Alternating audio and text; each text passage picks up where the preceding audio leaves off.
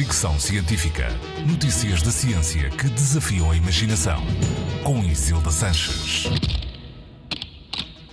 Dormir a cesta poderá melhorar as nossas funções cognitivas e evitar que o nosso cérebro perca volume à medida que envelhecemos? Segundo um estudo conjunto do University College de Londres e da Universidade da República no Uruguai, sim.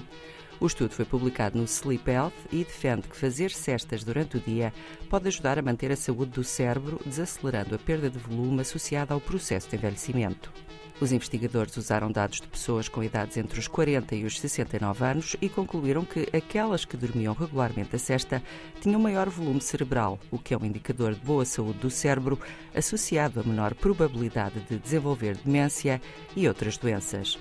O estudo revela que a diferença no volume do cérebro entre os que dormiam e os que não dormiam a cesta é equivalente ao envelhecimento entre os dois anos e meio e os seis anos e meio.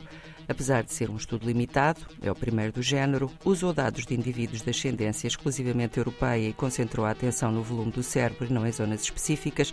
Apesar dessas e outras questões, os investigadores acreditam que a sua descoberta poderá ajudar a reduzir o estigma que ainda existe em relação a quem gosta de dormir a cesta. Pelos vistos, combate o envelhecimento. Fricção Científica.